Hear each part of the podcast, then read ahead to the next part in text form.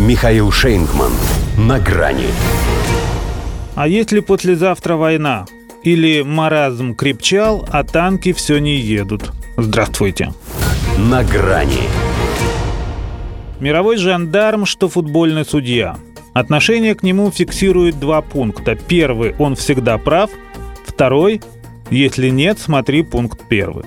В Европе и прочих Япониях, Канадах так и живут. И славят Бога, что гегемон им лишь сматываться приказал, а не прыгать с пятого этажа. Потому что если президент США сказал, что с 16 февраля кто-то на кого-то нападет, так оно и будет. А Россия на Украину или Украина на Донбасс, а потом Россия на Украину – это уже детали провокации, о которых ЦРУ никому не расскажет.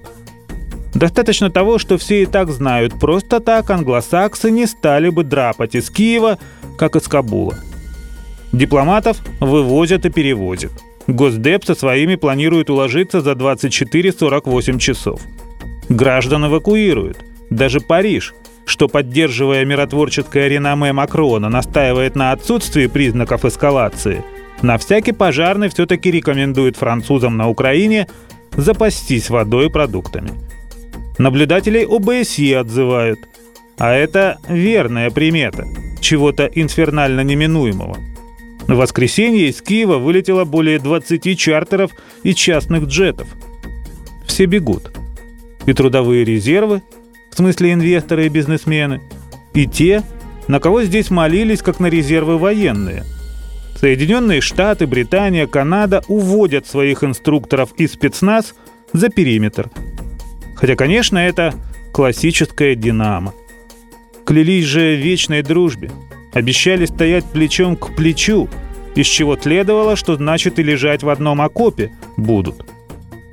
Нет, говорят. Дальше хлопцы как-нибудь сами. Мы вам и небо освободим для боевых самолетов и баллистических ракет. Что вам еще надо? Это уже Байден спрашивал у Путина. Пусть не прямо – но для того и звонил в субботу, чтобы предупредить, что для российского вторжения все готово. Ситуация лучше не придумаешь. Он, говорят, и на санкциях уже особо акцент не делал. А до того они уже и от SWIFT решили нас не отключать. Только придите и возьмите. Но Путин глазом не ведет. Вынуждает Запад пойти на крайние меры.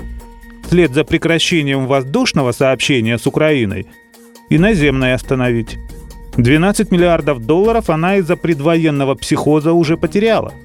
Если организовать транспортную блокаду, начнет и вовсе влачить жалкое существование. Вот тогда русские как миленькие подтянутся. Психология, как трактуют ее вашингтонские затейники. Россия ж добрая душа, не бросит братский народ в беде. Тут-то международное сообщество и обрушит на нее домоклов меч – своего экономического возмездия. Стратегия понимать надо.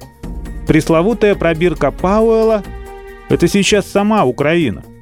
Пустышка, заполненная инсинуацией.